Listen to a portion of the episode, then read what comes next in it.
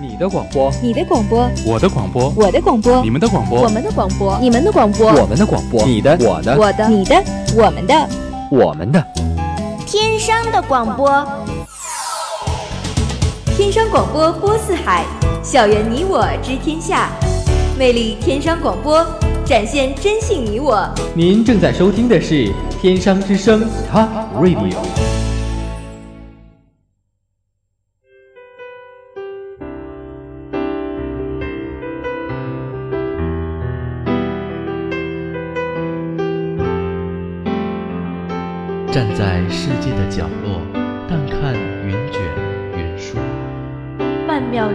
声线，挑起花开花落。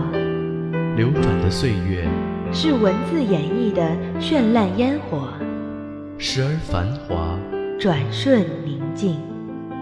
落入心灵中文字的世界，与你一起轻舞飞扬。文苑漫步，文苑漫步。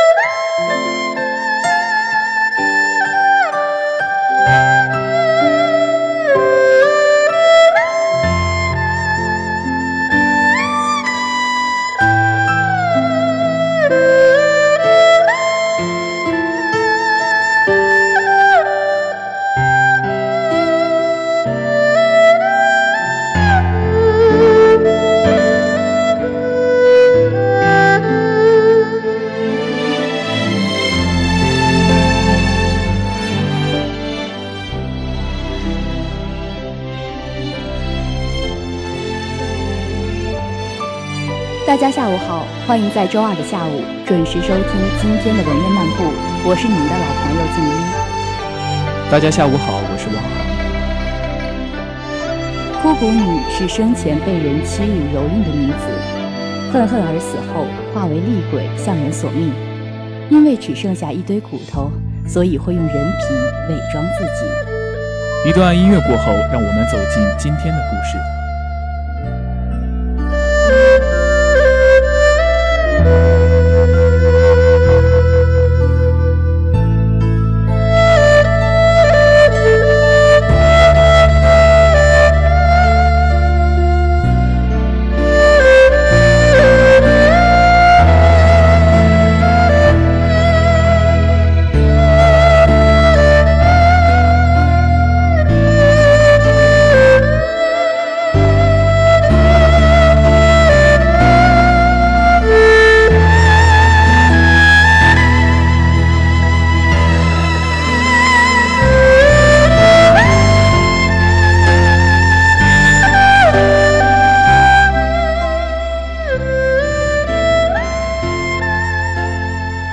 顾颂觉得，从一个多月前发生命案开始，甚至更早一些，他被从京城贬到白城开始，生活就像一个巨大的漩涡，想要将他和他周围的一切通通卷入。他期待着本来毫无头绪的案子，可以随着第四个被害人的出现发生改观。可是这唯一的幸存的受害者，似乎将案子推向了更大的未知困境。云书恒很多余，真的很多余。不只是因为他在顾颂身边跟前跟后抢吃抢喝的，更因为云书恒不是白城人，而顾颂之前在醉欢楼打探到其他三个受害者都是白城人。年少无知的时候，似乎一起厮混过，关系还不错。后来似乎是一起做生意，却一同亏了大钱，最后便疏远了，再无联系。顾颂本是推断凶手是他们共同的仇家，寻仇凶杀，又怕被人发现，就故弄玄虚。可是多了云书恒这么个死里逃生的人，一下子就打破了他的推测。在这种信息不够、没有线索、白城管理体制松散，其他捕快鲜少出力，民风不开，一味迷信的情况下，这案子很难再继续，而凶手留下的罪证是少之又少。迫不得已之下，顾宋再次来到了醉欢楼打探消息。听闻红衣害了风寒不便出来。顾宋便和着几个相熟的姑娘小厮，天南地北的聊了起来。聊着聊着，顾宋却突然发现，慢慢的，他被云书恒盖了风头。话题也从顾宋好不容易绕到的那三个受害者身上，慢慢的转为痴男怨女或悲春伤秋之事儿。一位姑娘喝醉了酒，笑嘻嘻的指着云书恒，颠三倒四的说。这小公子生得如斯俊俏可人，莫不是南风馆派到我们这儿来抢生意的？这这阵子狐妖事件闹的，都没人敢来我们这醉欢楼了，生怕赶上个漂亮姑娘是狐妖化作的。我们这门可罗雀，那南风馆倒是门庭若市了，定是能大捞大赚一笔。这番言语逗得云书恒哈哈大笑。知道那些去南风馆消遣之人，就不怕那狐妖是个公的吗？潜伏在那南风馆更方便吸精气。顾宋气急败坏，撂下一句：“莫听这书呆子妖言惑众。”便带着云书恒离开了醉欢楼，留下一堆人面面相觑。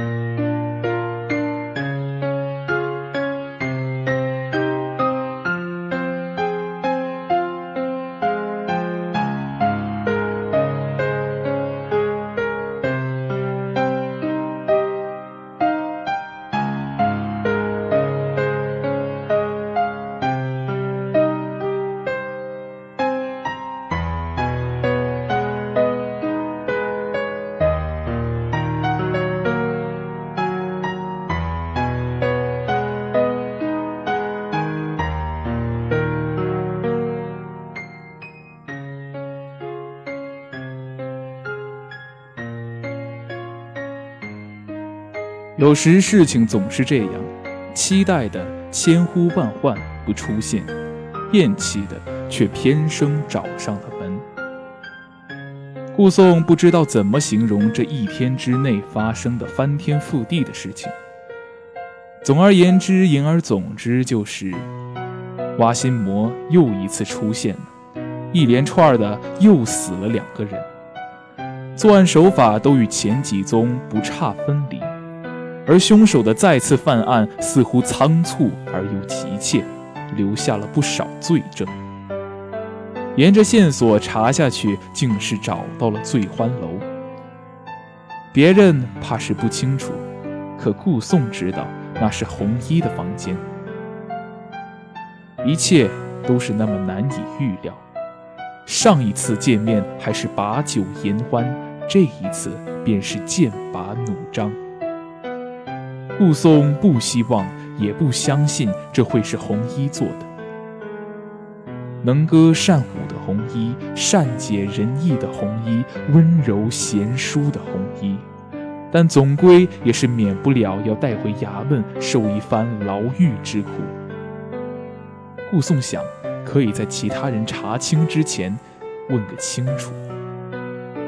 可到了红衣面前，顾宋不由得沉默了。一方面，他不知道该和红衣怎么说，说什么。这个知晓他很多事情的红颜知己，也是暗自的嫌疑人。另一方面，云书恒也跟着来了。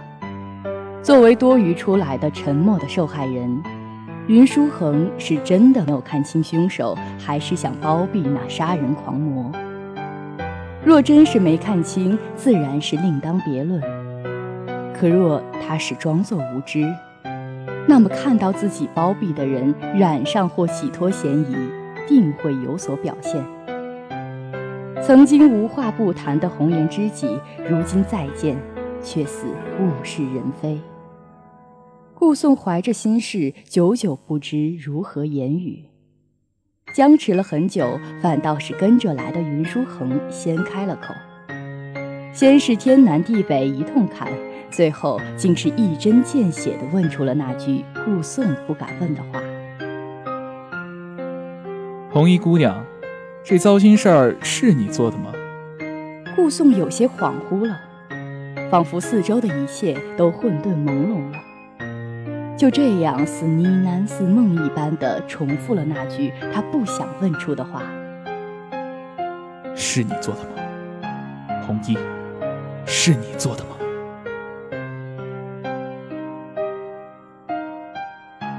顾颂觉得一阵头晕眼花，睁眼便是迷蒙一片，天旋地转，一个红色的身影向他扑来。等眼前渐渐清晰，顾颂看到，那是红衣，一个和平时截然不同、面目狰狞的红衣，拿着刀就这样刺向他。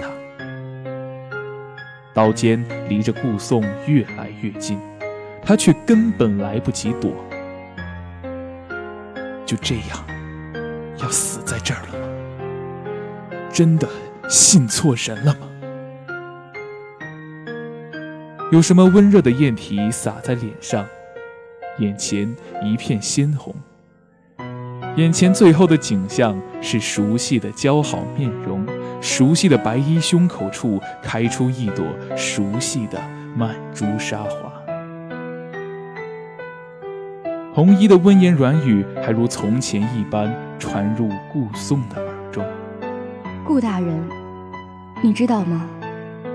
新出事的那两个人，都是曾在衙门任职的捕快。顾大人，你是好人，好好保重。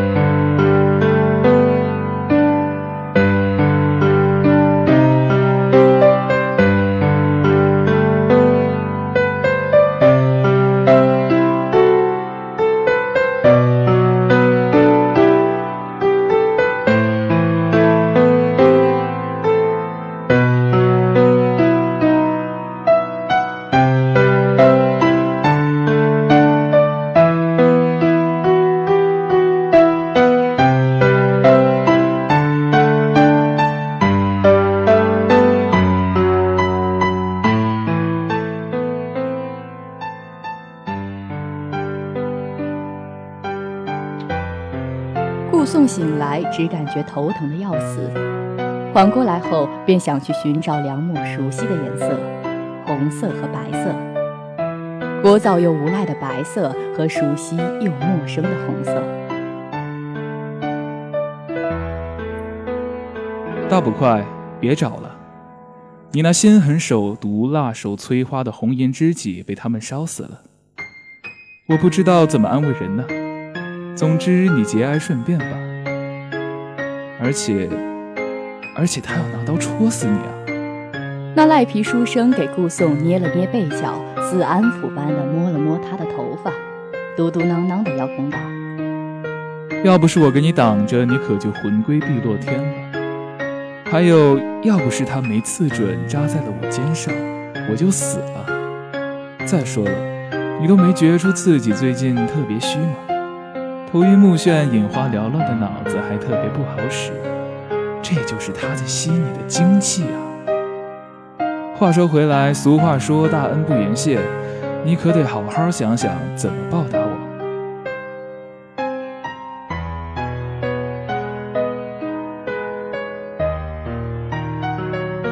红衣死了。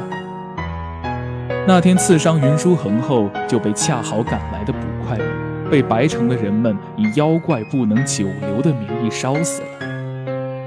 烧到最后，只余下一副焦黑的骨架，风一吹便慢慢飘散。一切似乎都已经结束了。可顾宋在难过惋惜之余，觉得事情并没有这么简单。这个案子背后一定还有什么不为人知的隐情。三个年少时相识却疏远的受害者是为哪般？新出事的两个人都是以前的捕快，又与此案有何关系？顾宋想着，头又开始隐隐作痛。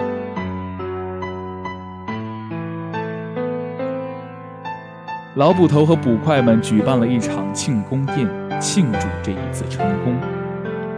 要离开白城的云书恒也被顾宋带着过来了。虽然嘴上不想跟那聒噪的呆子言谢，但顾宋深知，如果不是云书恒，他还不知道是否能够活着。顾宋被兄弟们灌了不少，酒量不好的他早早的就醉了。走路都不稳了，却闹着要自己回家，不打扰大家的雅兴。最后还是云书恒向大家表明情况，感谢了照顾，表示可以送顾送回家，正好早些休息，明早好离城。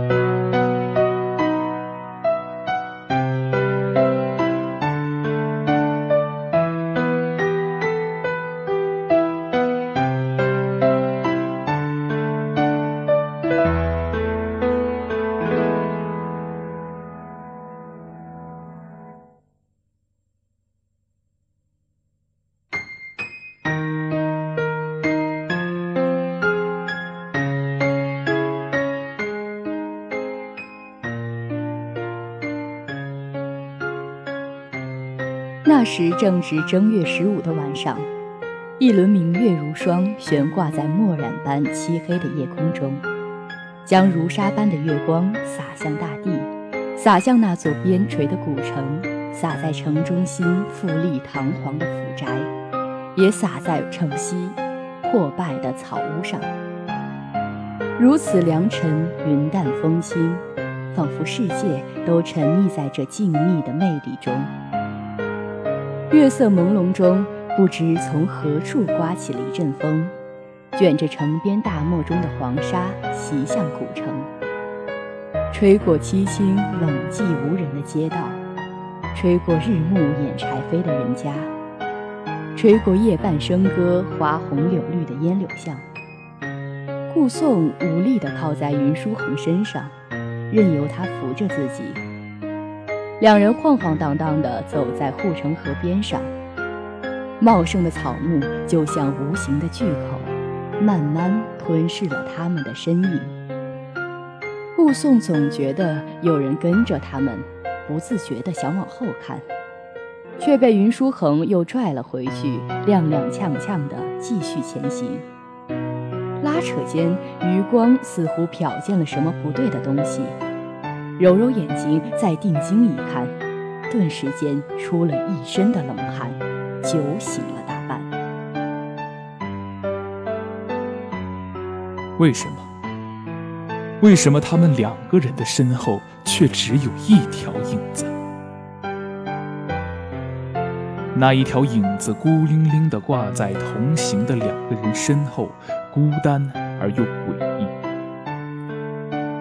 顾宋猛地推开了云书恒，拼命地向前跑，好似后面有什么洪水猛兽在追他。洪水猛兽，没错，那影子就像是洪水猛兽一般跟在顾宋身后，又像是多嘴多舌的小人向顾宋控诉着：“看呐，看呐，和你一起的那个人没有影子，他是鬼。”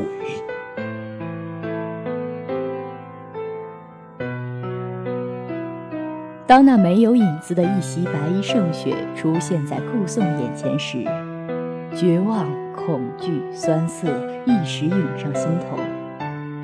原来世界上真的有鬼，就日夜常伴他身旁。顾宋从来没见过这么好看的少年，明明五官还是云舒衡的五官，却肌肤胜雪，明眸妙睐。漂亮细长的桃花眼，就似一汪白水中的一汪黑水，吸引着人，不由深陷其中，无法自拔。薄薄的红唇一旦笑开了，还会在脸上勾出两个可爱的小酒窝。云舒衡就这样笑着，凑到了他面前。顾大捕快。你既然看到了，我也不瞒你了。没错，我就是狐妖，吸人精气、杀人挖心的狐妖。你早该猜到了，不是吗？我若真是进京赶考，为何还要绕道白城呢？还有，在醉欢楼说的话，我已经暗示你了。南风馆，狐妖是公的，怎么就是想不通呢？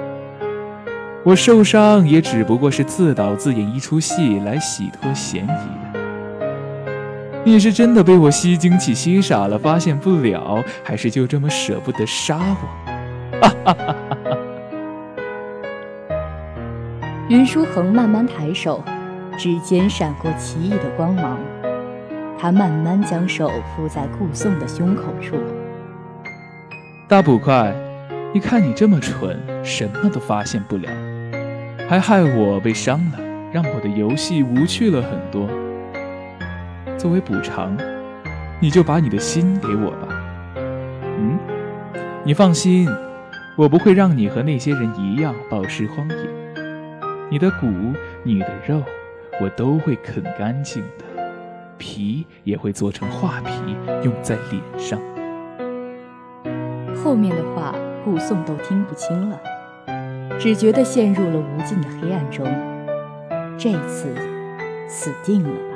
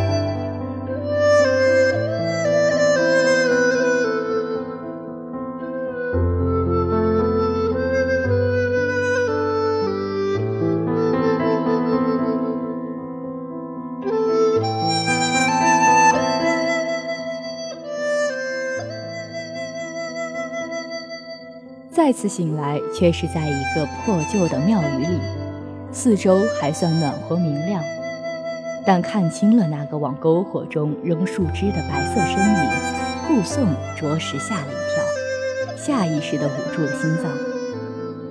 那人一回头，看到顾宋的动作表情，一时间忍俊不禁地笑出了声，一口白森森的牙齿，两颗漂亮的小虎牙，倒把顾宋吓得又一个机灵。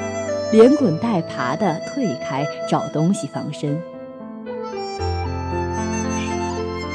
你是人是鬼？啊，不不不不，我是人是鬼。云书恒走过来，毫不费力地抢走顾宋手中无用的东西，塞给他一大碗还冒着热气的小米粥。大捕快，别怕了，我虽然是狐妖，却没干过坏事儿，靠着天地精华修炼的好妖。不然，佛祖怎么也不会容我一个满手鲜血的妖怪在庙里待这么久吧？方才我只不过是逢场作戏，说给想弄死你的人听的。只有你死了，尸骨无存了，他们才不会再三番五次的想害你。我也不用再那么费心费力的保护你了。最近待在你身边的我，知道了很多你想知道、不想知道的。有关你的案子的红衣的事情，你先喝着粥暖着身子，我慢慢说给你听。云书恒说着，掀起衣摆，坐在了顾宋身边，一副要推心置腹、促膝长谈。那些人的的确确是红衣杀的，红衣也并不是什么青楼歌姬，他甚至不叫红衣。云书恒顿了顿，说。算了，还是叫他红衣吧。我还没来得及问他叫什么，他就灰飞烟灭了。不过大捕快，你知道红衣枯骨女吗？红衣便是。顾宋是知道云书恒所说的那东西的。曾经他闲来无事时读过不少内容奇异的书籍。他还记得《百鬼夜行抄》中记录过这么一种鬼：生时被人侮辱蹂躏的女子，愤恨而死后化为厉鬼向人索命。因为只剩下一堆骨头，所以会用人皮伪装自己，便叫做红衣枯骨女。在《聊斋志异》中也有写到，叫做画皮鬼。云书恒看着顾宋，先是了然，紧接着转为不可置信的表情，挑挑眉，继续说道：“那些死了的人也不是白死的。最开始那三个人年轻时曾是地痞无赖，整日无所事事，厮混在一起，许是醉酒，许是有意的将清清白白的红衣凌辱致死。而后来死的那两个人，曾经是捕快。”收了那伙人不少钱财，便将红衣死的事情瞒了下去。可是红衣死的太冤了，太不甘了，怨气太重，到了阴曹地府都无法投胎。于是下面的人给了他一张黑棋令，可以复了仇再去投胎。红衣枯骨女执笔画人皮，以不同的样子到了那些人身边寻机复仇。而最开始我的伤是偶然遇见他，想阻止他被打出来的。但后来他说清了自己的故事，加上手持黑旗令，我就答应了帮他尽量分散注意，掩护着他。他回去给你报个信，做个不在场证明，我就在城外装着死等着你。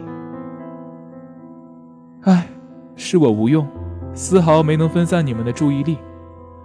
最后在醉欢楼时，我本以为他是想虚晃一招就此逃走，便假意挡下，顺便弄昏了你。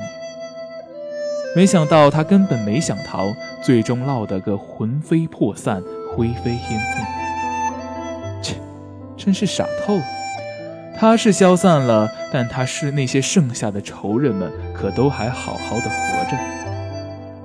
看着顾宋呆滞的表情，云书恒不由得被逗笑了。伸出手在他眼前晃了晃，接着说：“哈哈，怎么了？这就被吓傻了吗？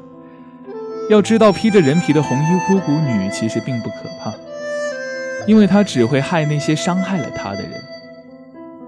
更加令人心痛胆寒的是，你不知道，身边的人言笑晏晏的面具下是怎样的蛇蝎心肠。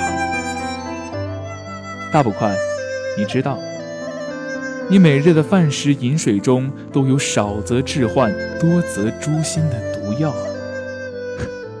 你以为我想抢你那些东西吃啊？我那是想救你。你也该知道为什么你最近越来越傻了吧？那些东西再吃下去，你就等着客死他乡吧。哈哈哈哈！哎呀，不好笑啊。那我就跟你说个好笑的啊。书生清澈的声音还带着几分笑意，而眸中却早已是一片冷淡与漠然。像个举刀便冷酷无情的刽子手一样，轻启薄唇，突出一段如蛇蝎般带着毒的话。你知道有多少人想要你的命吗？你在京城得罪的权贵，你当做兄弟的那些捕快们，还有你无比尊敬的老捕头，他们都恨不得你早早的死掉。且不说你在京城得罪那权贵派来的杀手，就说你日夜相处的这些人，你莫名空降到白城，来头大，能力强。若是老捕头治世了，你必定是接班人的不二人选。那些本来有希望上位的人，定是恨毒你了。再说到老捕头，当年红衣的事情也有他的份。这捕头的位置，便是用那些人行贿的钱买的。你要是把这案子查清楚了，他即使没被红衣杀死，也免不了律法的处决呀。于是这些人似乎是一拍即合，想借着这次所谓的狐妖杀人事件灭了你，永绝后患。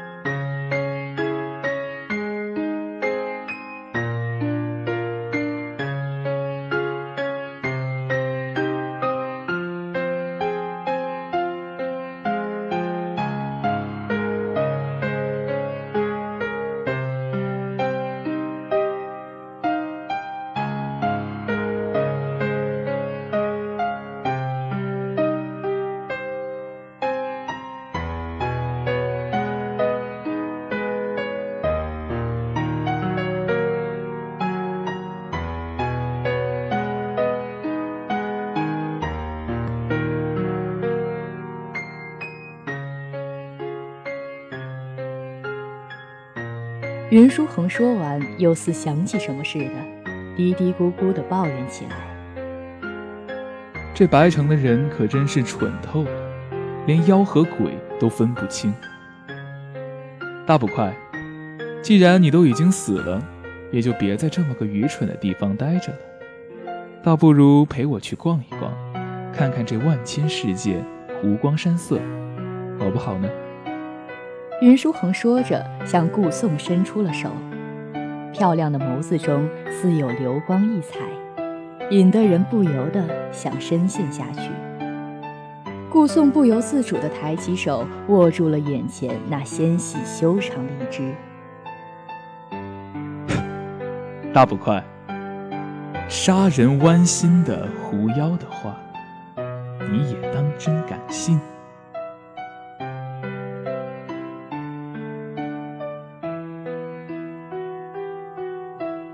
好了，今天的文苑漫步到这里就要和大家说再见了。播音望航静一，代表编辑导播洛央，节目监制周月华，感谢大家的收听，我们下周再见。明天中午的《天商风采录》将为您带来精彩节目，敬请收听。